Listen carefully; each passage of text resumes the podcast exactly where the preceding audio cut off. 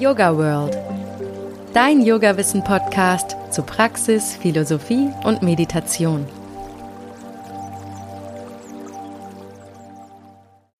Hallo und herzlich willkommen zu einer neuen Folge Yoga World Podcast. Heute geht's um den Körper, aber nicht nur um das, was man auf einem Foto sehen oder anfassen kann, sondern wir wollen den Körper aus der Sicht des Hatha Yoga betrachten. Also zum einen schauen wir schon auf den physischen Körper, aber auch auf die feinstofflichen energetischen Facetten. Hm, so reden wir im Alltag zum Beispiel oft von der Ausstrahlung einer Person. Und das kommt ja nicht von ungefähr. Da ist eben noch irgendetwas an uns dran, das über unsere direkte Wahrnehmung hinausgeht. Und was das ist, weiß Anna Trökes. Sie hat vor kurzem das Buch Yoga der Energie veröffentlicht, in dem sie unter anderem auch auf dieses Thema eingeht. Aber jetzt erstmal, hallo liebe Anna, schön, dass du da bist. Hallo, hallo Susanne. Du warst ja schon mal hier im Podcast und hast mit mir über Tantra gesprochen. Aber für die, die die Folge noch nicht gehört haben, stelle ich dich noch ganz kurz vor. Wenn man sich für Yoga interessiert, wird man Anna mit Sicherheit als Autorin kennen. Sie hat schon über 30 Yoga-Publikationen veröffentlicht, die in mehr als 13 Sprachen übersetzt wurden. Viele davon gelten als Standardliteratur in Yoga-Lehrausbildungen. Außerdem unterrichtet sie schon seit 1974 Yoga und leitet seit 1984 Yoga-Lehrausbildungsgänge für den BDY. Und ist Dozentin bei diversen Ausbildungsschulen. Anna, ich habe es ja gerade schon angesprochen, dieses Mehr an unserem Körper, das, was man im täglichen Sprachgebrauch als Ausstrahlung bezeichnet. Also man kann es klar spüren, aber nicht anfassen. Was ist das? Jeder lebendige Körper ist ein energetisches Wesen. Nicht? Also sagen wir selber ja auch, also heute habe ich ganz viel Energie, aber heute habe ich nicht so viel Energie. Und das ist etwas, was man selber spürt und was andere Menschen auch spüren. Nicht? Also du, dir kommt jemand entgegen und du weißt intuitiv sofort, ob dieser Mensch einen guten Energielevel hat, ob er präsent ist, ob er wach ist, ob er interessiert ist, offen ist oder äh, das jeweilige Gegenteil davon oder irgendwas in der Mitte davon. Das ist also etwas, womit wir Menschen uns auf einer unbewussten und intuitiven Ebene immer beschäftigen. Ja, um uns auf, also wir haben einen Teil des Nervensystems, das in der Lage ist, genau das zu scannen und sich darauf einzustellen, weil wir Menschen ja so sehr soziale Wesen sind. Also wir sind darauf angewiesen, auch ohne Worte bei unserem Gegenüber äh, zu erkennen, ob das nun ein Mensch ist oder ein Tier ist, wie ist Mensch oder wie ist Tier drauf. Ja, und das teilt sich mit über das, was wir so gemeinhin Ausstrahlung nennen und im Yoga nennen wir das einen Kosha, ein, das ist Teil der fünf Hüllen, aus denen äh, Lebewesen bestehen und das wäre jetzt die Hülle der Lebensenergie. Mhm. Ja, bei die teilt sich das mit und solange der Körper lebt, also diese Materie lebendig ist, ist sie natürlich durchdrungen von dieser Lebensenergie, nicht durch den Blutfluss und die Sauerstoffmoleküle und die Verdauung und die, die Grundsubstanz, die sich bewegt und so weiter und so weiter. Du hast ja gerade schon die Koshas angesprochen. Kannst du ein bisschen mehr über die feinstoffliche Anatomie im Hatha Yoga erzählen? Was sind denn diese fünf Koshas? Diese fünf Hüllen vom grob zum feinstofflichen sind schon sehr früh in den Upanishaden erklärt worden. Sie äh, geben eine Abstufung und sie durchdringen sich gegenseitig. Also das, was wir, womit wir alle ständig in Bezug sind, ist natürlich der Körper, wie es heißt, der aus Nahrung gemacht ist. Nahrung heißt Anna, Maya heißt gemacht und Koscher ist die Hülle. Anna Maya Koscher, die aus Nahrung gemachte Hülle. Wie ich gerade schon gesagt habe, ist diese Hülle durchdrungen von dem lebendigen Sein, also von all den Prozessen, die bewirken, dass wir uns ununterbrochen erschaffen, Teile von uns bestehen und Teile von uns auch wieder vergehen. Im Stoffwechsel. Also es ist aber auch diese ganze, ich nenne es mal Elektrik des Körpers, die Elektrizität, weil jeder Gedanke ist ja im wahrsten Sinne auch so etwas wie ein Gedankenblitz. Also äh, dass etwas über Synapsen läuft, ist ein elektrischer Prozess, nicht? Das hat auch ganz viel mit Energie zu tun. Herzschlag also Reizleitungssysteme sind Energie, alles was über die Nerven läuft, ist Energie, das ist der Pranamaya Kosha. Also die beiden sind untrennbar, solange wir leben.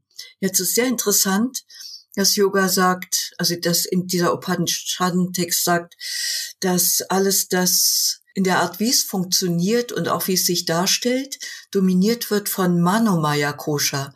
Manu bezieht sich auf das Wort Manas. Manas ist der geprägte Geist. Also die Art und Weise, wie mein Ego gestaltet ist, wie ich gelernt habe zu denken, zu fühlen, zu erinnern, auf die Welt zu schauen, wie mein innerer Kompass ausgerichtet ist, ob ich eher ein optimistischerer und zuversichtlicherer Mensch bin, eher auf die Lösungen schaue oder eher auf die Probleme und so weiter. Das ist in Manas erstmal festgelegt. Ja, und die Art, wie ich denke, gestaltet natürlicherweise die Energie, meine Ausstrahlung und drückt sich dann auch aus im Körper. Wenn ich das irgendwann geschnallt habe, wenn ich das mitgekriegt habe, dass dem so ist, beginne ich damit differenziert umzugehen. Und dieses Differenzierte, dieses Feinstoffliche, dieses auch in den Körper reinlauschen, wie geht's ihm mit diesem Gedanken, wie verkörper ich das, was macht es mit der Energie und so weiter. Äh, er schafft eine vierte Hülle, die wird Vijnana Maya Kosha genannt. Vijnana ist das unterscheidende Bewusstsein. Ähm, also die, das ist noch mal feinstofflicher, das kann man sich gut vorstellen, nicht? Mhm. Und das führt mich auf die Spur, ähm, auf eine Spur, die dem Yoga ganz, ganz wichtig ist. Alle Yoga-Richtungen sind ja mal angetreten, um Menschen aus leidhaften Anhaftungen herauszuführen, also das, was Dukkha genannt wird. Und sie möchten uns hinführen zu dem, was uns Erleichterung beschafft, was uns wieder in die Weite führt, ins Licht, in die Entgrenzung und so weiter und in, in einen angenehmen Raum. Und der wird Zucker genannt. Ja, und wenn ich dann merke, wo, dass ich in der Lage bin, mit diesem Vijnana, mit dem unterscheidenden Bewusstsein, mich immer wieder so auszurichten, dass ich mich mehr auf das Sukha hinbewege, dann entsteht daraus immer wieder eine Erfahrung von Glückseligkeit, weil ich ja Selbstwirksamkeit bekommen habe. Und diese, diese feinstofflichste Hülle heißt Anandamaya Kosha. Das ist der Körper, der aus Glückseligkeit gemacht wird. Also das ist nichts, was von außen in mich reingesenkt wird, sondern das Verstehen, dass ich in der Lage bin, als Homo sapiens sapiens dieses Sein in Richtung auf Sukha zu gestalten. Verstehst du, was ich meine? Ich verstehe total, was du meinst. Und das führt mich auch zur nächsten Frage, dass diese Koshas, die durchdringen sich immer und sind aber nicht getrennt wahrnehmbar, oder? In der Erweiterung sind sie dann getrennt wahrnehmbar. Also die meisten Menschen äh, erfahren natürlich ihren Körper und auch seinen energetischen Zustand. Aber wenn sie in den Prozess eintreten, zu erkennen und zu reflektieren, in welchem Maße ihre geistige Befindlichkeit, ihren Energielevel und ihre körperliche Befindlichkeit äh, beeinflusst, dann ist das wirklich was Neues. Also da wird etwas erweckt in einem.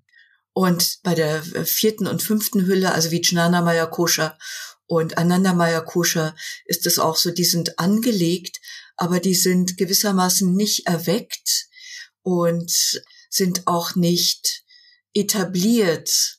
Man muss sich im wahrsten Sinne des Wortes erstmal den Zugang dazu eröffnen. Und dann beginnen die sich zu vernetzen. Ja, es ist, es geschieht prozesshaft über einen mittelfristigen und bei den meisten Menschen über einen langfristigen und nicht endenden Zeitraum. Wer das ein bisschen veranschaulicht haben will, der kann mal auf unsere Webseite schauen, www.yogaworld.de. Da ist ein Artikel von der Anna drauf, wo auch diese Koshas mit abgebildet sind. Das ist vielleicht nochmal ganz interessant, um das ein bisschen zu vertiefen und dann vielleicht auch besser zu verstehen, von was wir hier gerade sprechen. Ähm, gut, also irgendwo in diesen fünf Koshas sind jetzt auch die Chakras. Was sind denn die Chakras, Anna? Ja, die Chakras sind Bewusstseinsräume. Direkt übersetzt heißt es äh, Rad oder Schwungrad. Dieser Begriff Schwungrad steht dafür, wenn ein Bewusstseinsraum mit meinem Erkennen eröffnet wird, wenn ich ihn mit Bewusstsein durchdringe, dann klopft er gewissermaßen immer von unten nach oben an, an den nächst höheren Raum. Und dann sind die Chakras wie so ein Schwungrad, ja, der unterste Raum ist zum Beispiel der Wurzelraum und der unterste, der zweite Raum von unten ist der Raum, in dem man wirklich in sich ankommt. Also wenn ich beginne, mich in mir zu verwurzeln, dann wirkt dieses Chakra so, dass ich in den Raum gebracht werde, wo ich Erfahrungen machen kann, mich in mir zu verwurzeln und auch beginne über die Konzepte und über diese Ideen, die damit zusammenhängen, zu reflektieren. Und wenn ich dann da gut in mir angekommen bin und mich überhaupt gut in meinem Dasein verwurzelt habe, dann beginne ich, macht das Schwungrad wieder so was nach oben. Dann geht es in den Bauchraum rein, der sehr viel zu tun hat, damit das eigene Leben zu gestalten. Und so geht es immer weiter von, von unten nach oben. Das ist vielleicht auch nochmal ganz wichtig. Diese Bewusstseinsräume bauen tatsächlich aufeinander auf und sind ähnlich wie die Chakras vom mehr grobstofflichen zum mehr feinstofflichen äh, angeordnet, wobei in jedem Chakra gleichermaßen ganz konkrete Lebensthemen zu finden sind, wie auch energetische Themen, wie auch emotionale Themen, äh, wie auch spirituelle Themen. Ja, es ist, es ist ein Komplex. Also jedes Chakra für sich ist ein Komplex. Mhm. Ich kenne die Übersetzung von Chakra immer mit Energiezentrum, aber das fasst es eigentlich nicht ganz, was das Chakra alles ist, oder? Nee. Also du sagst, es ist ein Raum. Es ist ein energetischer Raum, ja, und, und äh, Energie ist ja immer durchdrungen vom Bewusstsein. Es geht aber grundsätzlich darum, also so habe ich das jedenfalls gelernt und ich finde das einen hervorragenden Zugang, mit dem ich jetzt seit 30 Jahren unterwegs sein kann, das als Bewusstseinsräume zu verstehen, in denen ganz unterschiedliche Lebensthemen angelegt sind. Und tatsächlich denke ich nicht darüber nach, ich reflektiere nicht darüber, ich spüre nicht dazu hin, wie ich in diesem Leben verwurzelt bin, im Hals oder im Kopf. Ja, das, das ist nicht stimmig, ja, das passt nicht. Aber ich reflektiere, also ich kann darüber reflektieren, wenn ich in den Wurzelraum gehe also in den untersten Raum, wenn es darum geht, äh, um die Fragestellung geht, wie bin ich eigentlich in meinem Körper verwurzelt? Wie bin ich in meiner Familie, in meiner Herkunft verwurzelt? Wie bin ich in diesem Leben verwurzelt? Wie stehen meine Füße auf der Erde? Worauf gründe ich? Worin gründe ich? Und so weiter. Also das überlege ich mir auch nicht im Bauch, ja, und auch am Scheitel nicht. das versteht man, finde ich, sehr gut.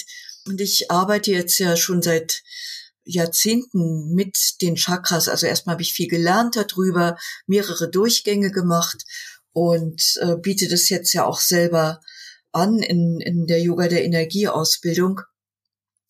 Und ich merke bei meinen Teilnehmerinnen und Teilnehmern, dass dieses sonst etwas esoterische und schwammige Thema dafür sie plötzlich sehr konkret wird. Was sie dafür allerdings brauchen, ist das, worüber wir ja auch noch reden wollen, das sind die inneren Räume. Weil wenn ich keinen Zugang habe zu meinen inneren Räumen, dann kann ich nämlich auch die Chakras nicht ansteuern. Und so müsste man wirklich in einem wiederum mittelfristigen, prozesshaften und sich wiederholenden und aufeinander aufbauenden Tun erstmal Zugang kriegen zu dem, was man heute Propriozeption nennt, also dass man den eigenen Körper überhaupt differenziert spüren kann. Und dann gibt es davon noch eine Verfeinerung, die wird genannt Interozeption, also dass man sich in seinen inneren Räumen spürt. Da wird nämlich bis heute in der klassischen Medizin gesagt, Menschen können das nicht, also die spüren sich nur, wenn in einem der Räume irgendwas nicht stimmt. Ja, sonst ähm, haben sie darüber kein Bewusstsein. Im Yoga wird es aber schon seit jeher anders gesehen. Im Hatha-Yoga, der ja einen körperorientierten Zugang erschafft, sowieso. Also ich gehe jetzt, ich versuche erstmal zu spüren, wie erfahre ich mich denn in meinem Beckenraum? Was ist denn dieser Beckenraum? Wie groß ist der? Wie stellt er sich dar? Wie ist seine Spannung? Wie erfahre ich mein Leben in meinem Beckenraum? Welche inneren Bilder tauchen auf, wenn ich mit der Wahrnehmung in meinem Beckenraum bin? Welche Erinnerungen sind da gespeichert und so weiter und so weiter und so weiter. Also der wird ja im Yoga und als Chakra wird der Wurzelraum genannt. Wie sehe ich denn meine Wurzeln? Sind es starke Wurzeln, tiefe Wurzeln, breite Wurzeln? Habe ich das Gefühl, dass die Wurzeln Halt haben? Habe ich das Gefühl, dass ich über die Wurzeln genährt werde? Also siehst, du, es ist ein riesiger Themenkomplex. Weil du es jetzt gerade schon angesprochen hast, kannst du mir noch mal ganz kurz erklären, wie ich mir diese Körperräume vorstellen kann? Ganz konkret. Sind es jetzt aber nicht Entsprechungen der Chakras, sondern ich habe eigentlich überall nein, nein. einen Körperraum. Also ich gehe da das ganze zweite Jahr in der Yoga der Energieausbildung durch. Wir gehen in diese Räume rein, wir spüren in die Räume rein, wir machen eine Asana-Praxis, die die Räume erfahrbar macht, wir machen Pranayamas, die die Räume erfahrbar machen, wir meditieren, also gehen meditativ in diese Räume rein. Und es geht tatsächlich darum, das Becken zu spüren, die Verbindung des Beckens mit der Erde zu spüren die, ähm, die Verbindung des Beckens mit den Beinen und den Füßen zu spüren, die Verbindung der Füße mit den Beinen zu spüren, im Stehen zu spüren, wie stehen die Füße auf der Erde. Das ist super konkret. Ja, es, es geht wirklich da erstmal um reine Körperwahrnehmung und Innenwahrnehmung. Ähm, weil wir haben ja Volumen. Körper ist ja Volumen, das ist ja Raum, nicht? Ja. Und diese, diese Raumwahrnehmung, diese Volumenwahrnehmung und dann auch, wie erfahre ich diesen Raum? Also ich kann es gar nicht anders sagen, das ist äußerst konkret. Wir haben die Netzwerke dafür im Gehirn, dafür ist die, vor allen Dingen die Insula zuständig.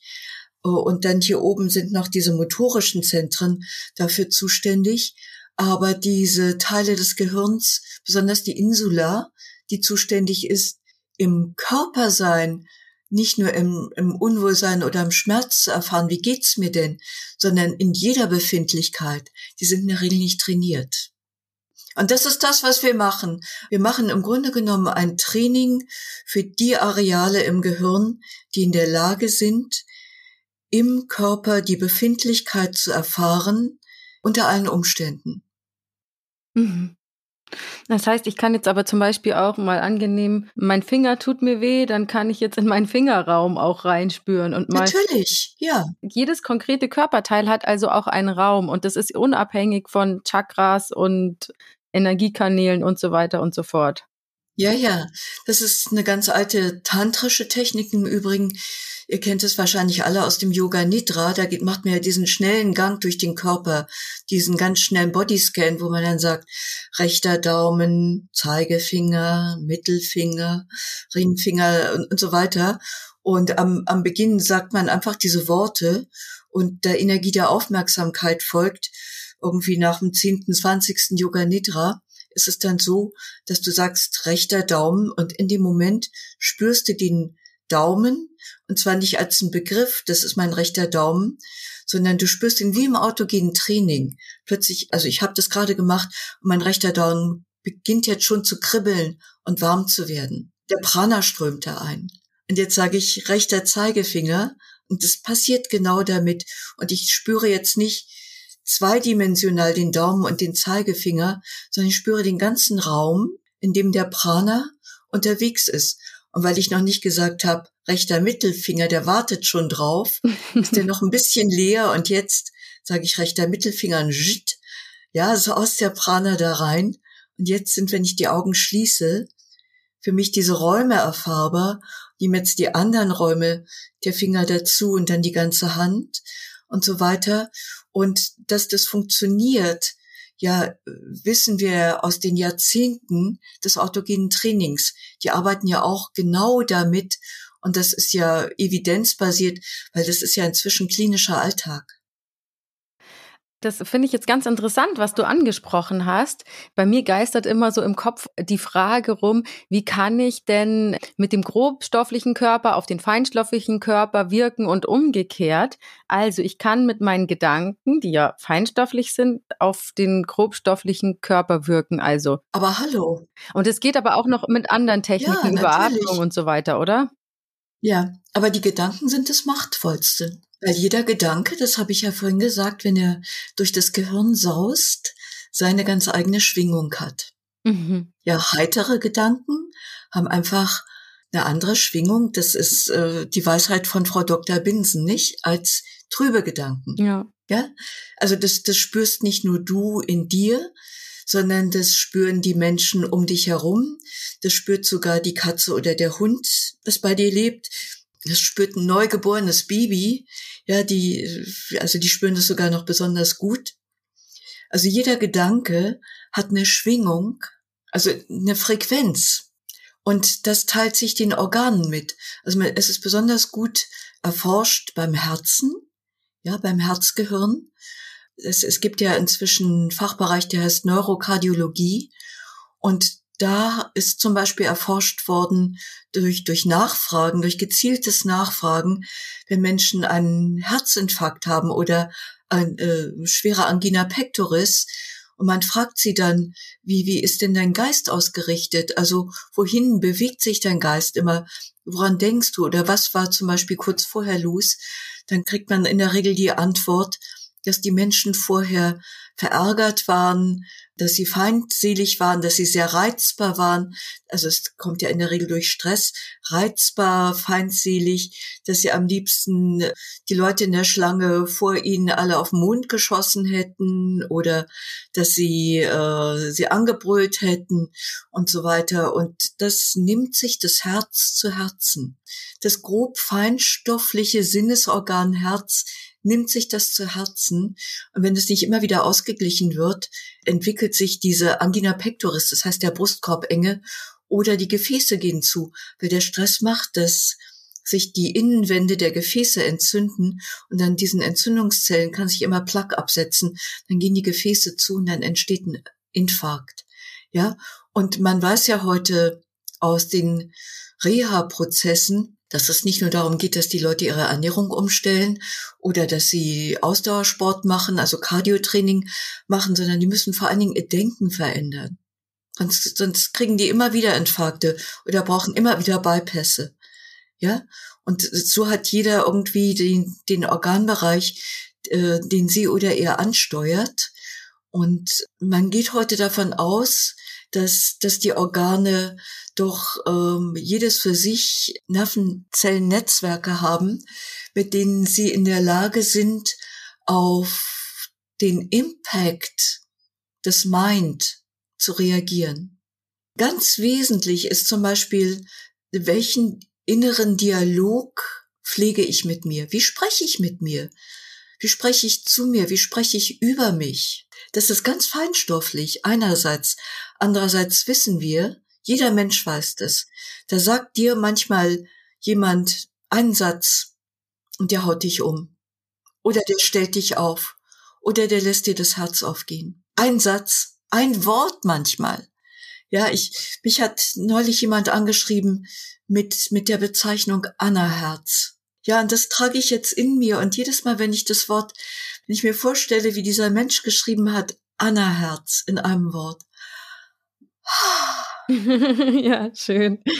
Oh, ja, das ist, ja, das berührt mich so. Es ist ein Wort. Und welche energetische Kraft steckt da drin? Das ist komplett faszinierend, ja. Sehr schön. Genug, dass mir gleich wieder ein bisschen die Tränen kommen. Anna Herz, ja? Gute Energie für unser Gespräch. Ja.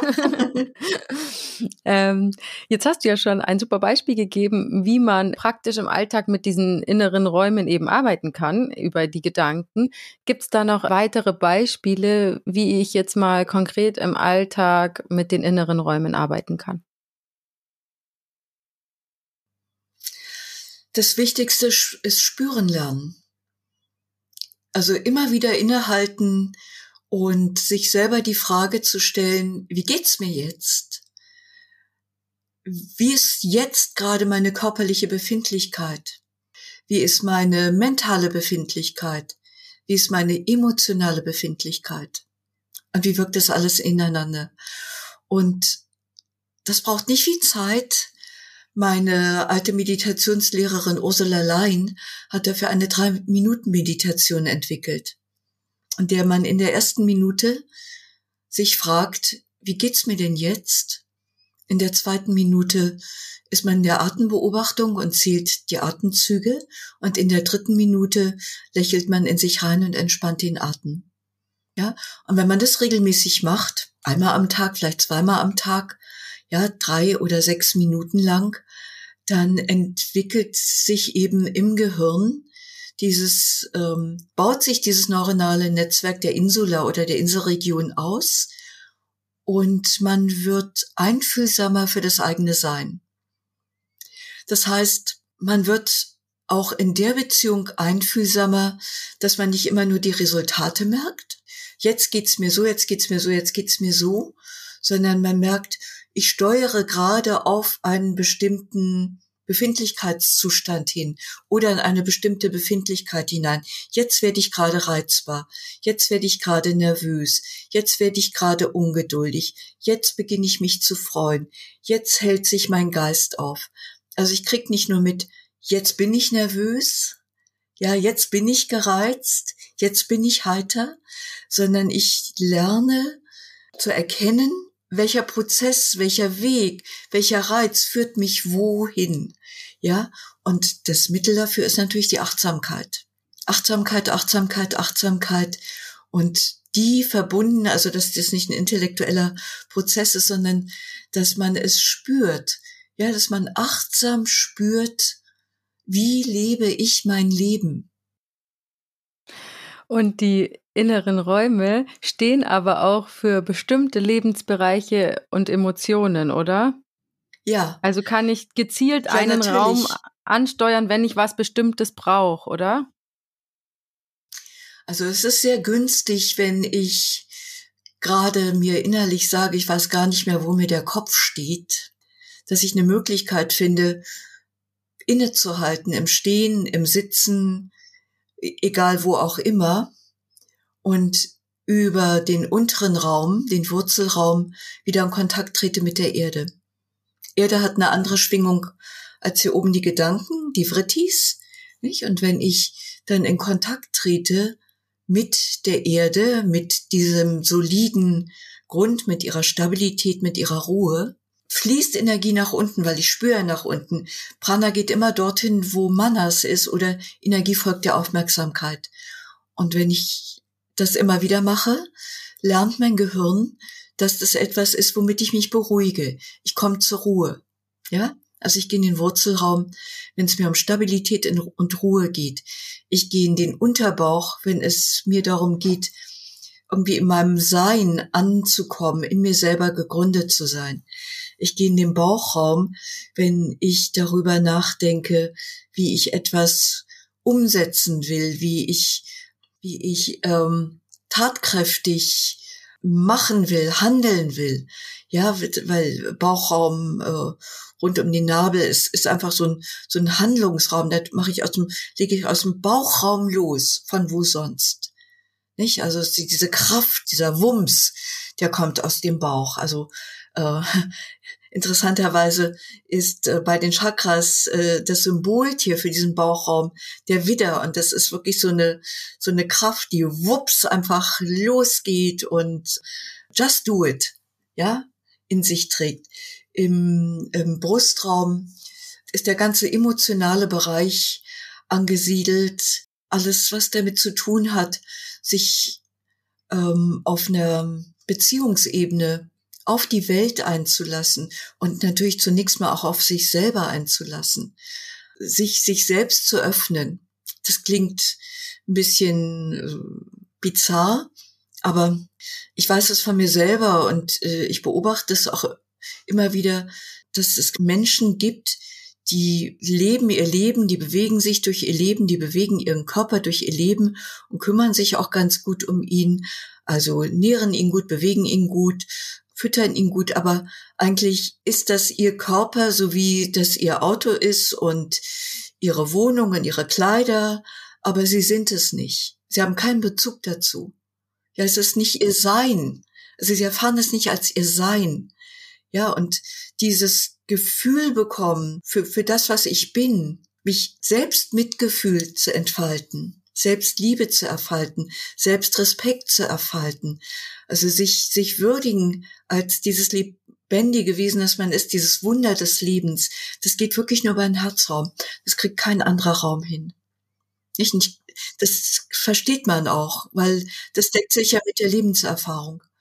Und äh, hier dieser Halsraum, der hat sehr viel zu tun mit Kommunikation natürlich. Äh, die Schallwellen, mit denen wir in die Welt hineinwirken, die entstehen ja dort und das Hören, das ist hier wie, das ist ein zusammenhängender Raum, das Hören, also dort, wo die Schallwellen der anderen ankommen, ist auch diesem Raum zugeordnet. Das ist hier wie so ein Dreieck, wie so ein Trichter.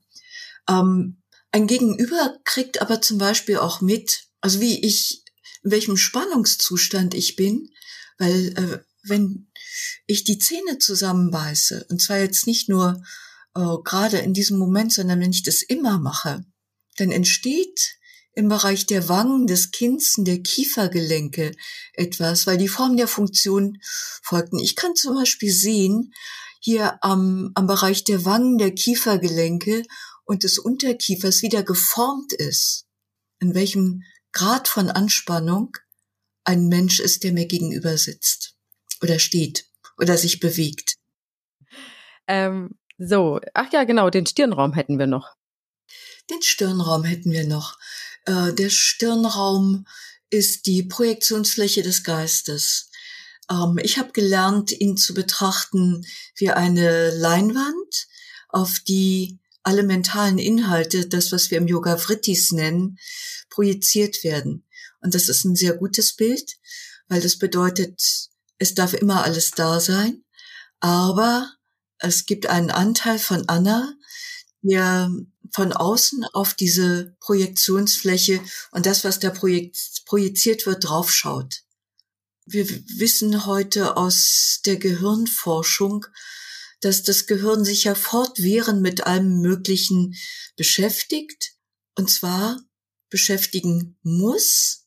Ja, es muss die ganze Zeit so einen mittleren Betriebsmodus aufrechterhalten. Also es, es, es kann nicht ohne Denken oder Erinnern oder Bilder sein.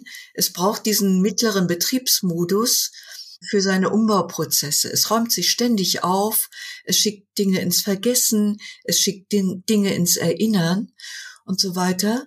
Und deswegen wird es im Yoga so wichtig angesehen, dass nicht alles, was mir durch den Kopf geht, mich mit sich nehmen darf und mich beschäftigen darf. Also ich finde den deutschen Begriff, das geht mir durch den Kopf sehr gut, weil dann geht es mir einfach durch den Kopf. Ja? Deswegen heißt Achakra, Ajna, das Befehl. Ja, also ich behalte gewissermaßen die Herrschaft über diesen mentalen Bereich und entscheide immer wieder für mich, worauf ich mich einlasse und worauf ich mich nicht einlasse. Also was ich einfach durch den Kopf gehen lasse. Du hast es gerade schon so ein bisschen angesprochen mit dem Körper, den wahrzunehmen und zu spüren, weil der sichtbare Körper in unserer Gesellschaft ja einen sehr großen Stellenwert hat und überhaupt denke ich auch, dass der Großteil der Menschen schon oft sehr im Außen lebt.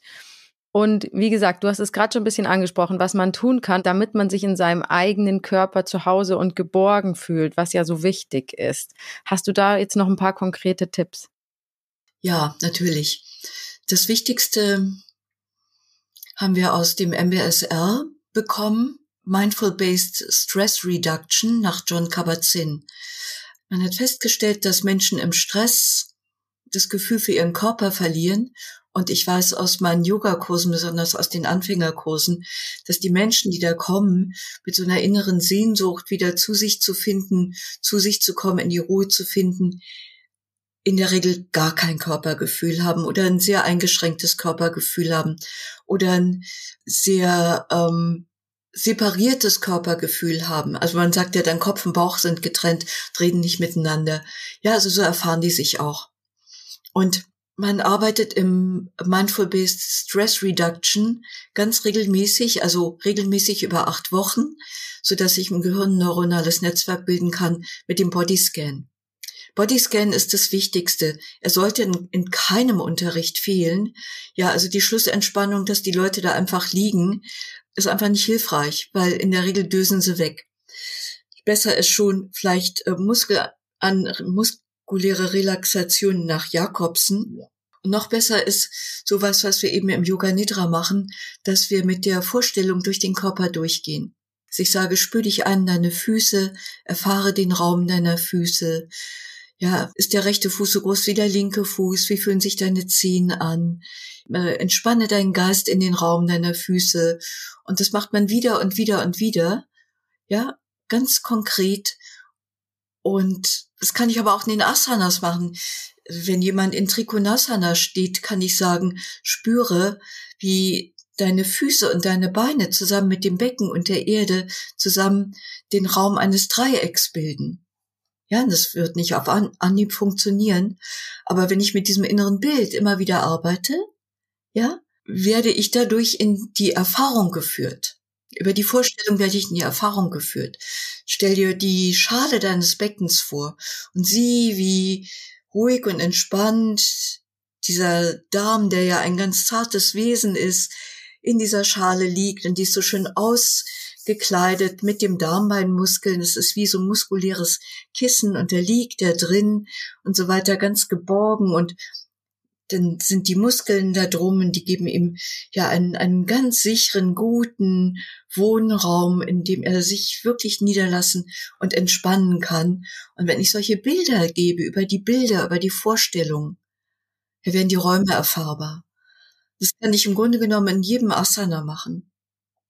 Ja, und das ist das, was man eben macht, wenn man, oder was ich mache, wenn ich über die, äh, über fünf Wochenenden hinweg immer die unterschiedlichen Räume ansteuere, immer wieder, immer wieder, oh, um dem Gehirn die, die Möglichkeit zu geben, in Beziehung zu treten zu dem Körper, in dem es lebt. Ich meine, ich krieg dann, wie ich vorhin schon sagte, ein, ein Gefühl für mich und dann weiß ich, also dann merke ich nämlich auch, ähm, was was ausmacht. Ja, ich werde ja dieser Tage 70. Weißt du? Und ich könnte mich jeden Tag vor den Spiegel stellen, könnte sagen, hier sind Falten, da sind Falten, da sind Falten und so weiter. Ja, das ist, dann müsste ich alles Mögliche machen für die Performance. Noch eine Creme, noch äh, eine Unterspritzung, noch ich weiß nicht was und so weiter. Ich merke aber, dass das die Menschen um mich herum gar nicht so sehr interessiert. ja, die, das, hier ein neues Plissé, da ein neues Plissé in der Haut, sondern worauf die Menschen gucken und was sie interessiert, was sie wirklich interessiert, ist nämlich die Ausstrahlung. Und die kommt nun mal aus den inneren Räumen. Ja, ja und das sieht man sogar über den Bildschirm.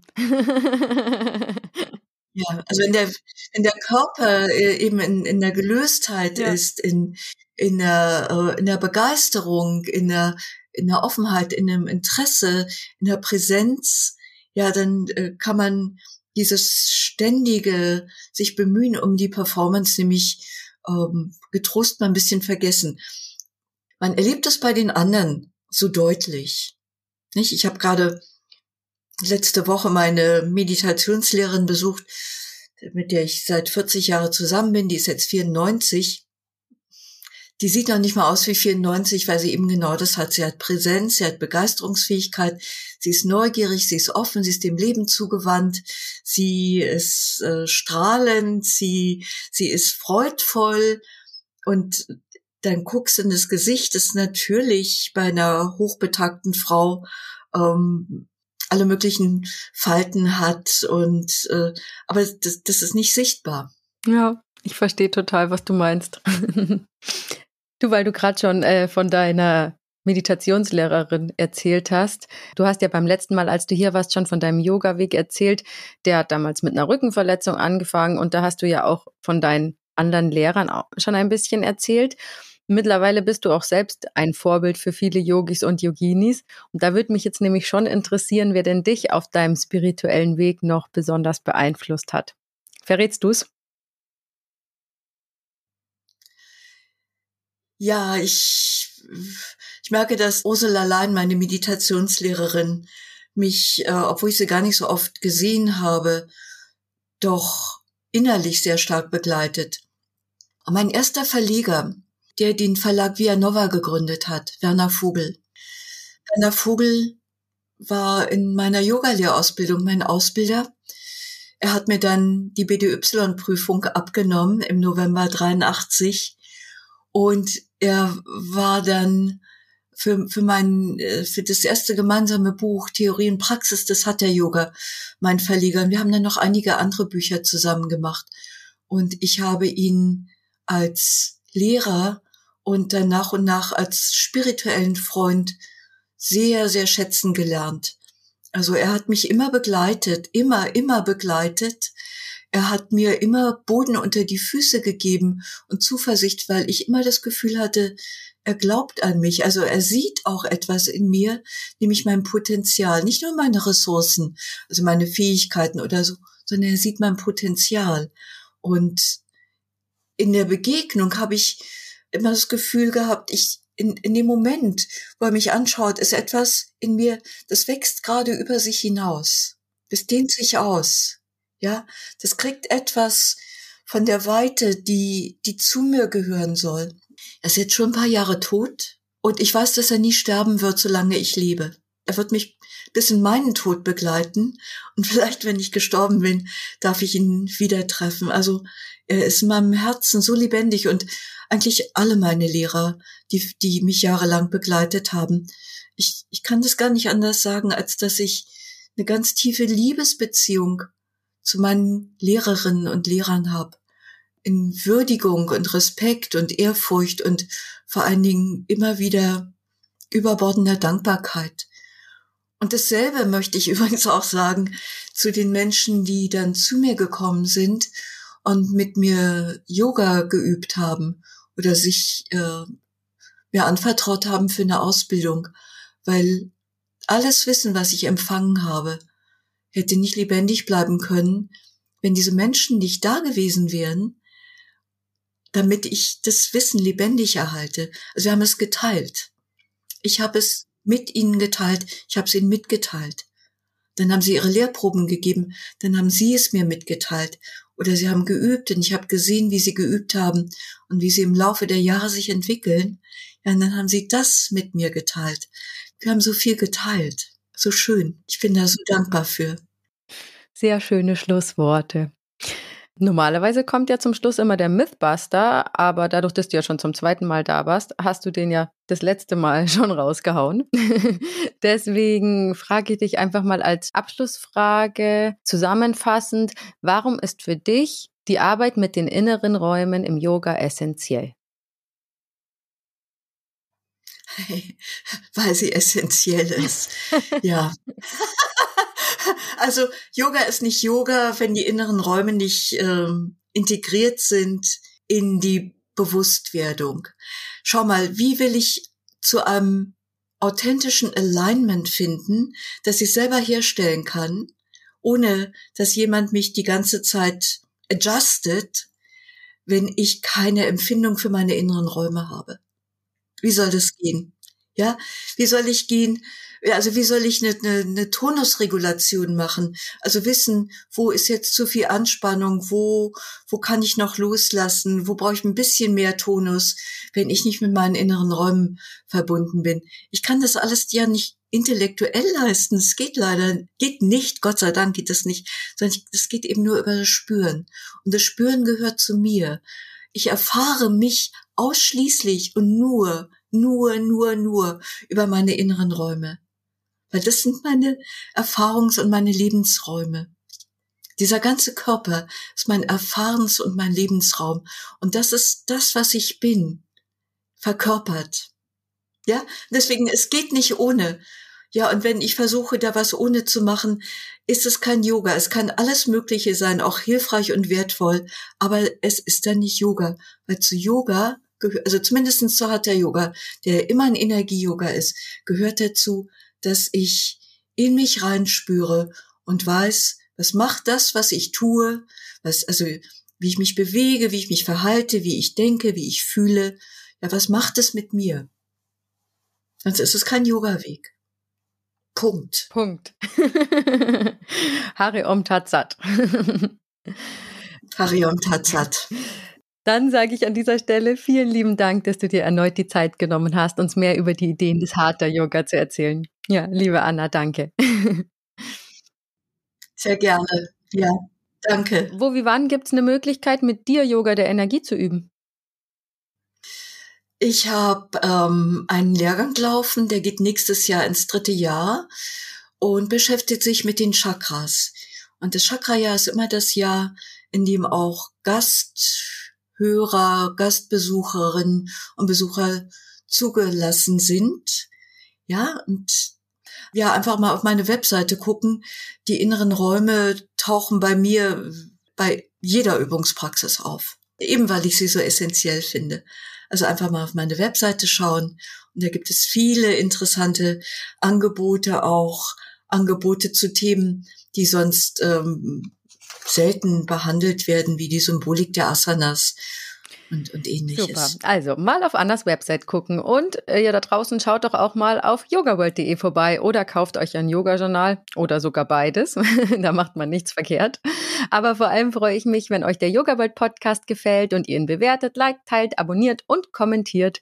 Bei Fragen, Anregungen und Kritik erreicht ihr mich wie immer unter podcast.yogaworld.de. Dann bis zum nächsten Mal bei Yoga World. Eure Susanne. Namaste. Der Yoga World Podcast. Jeden Sonntag eine neue Folge von und mit Susanne Moors auf yogaworld.de.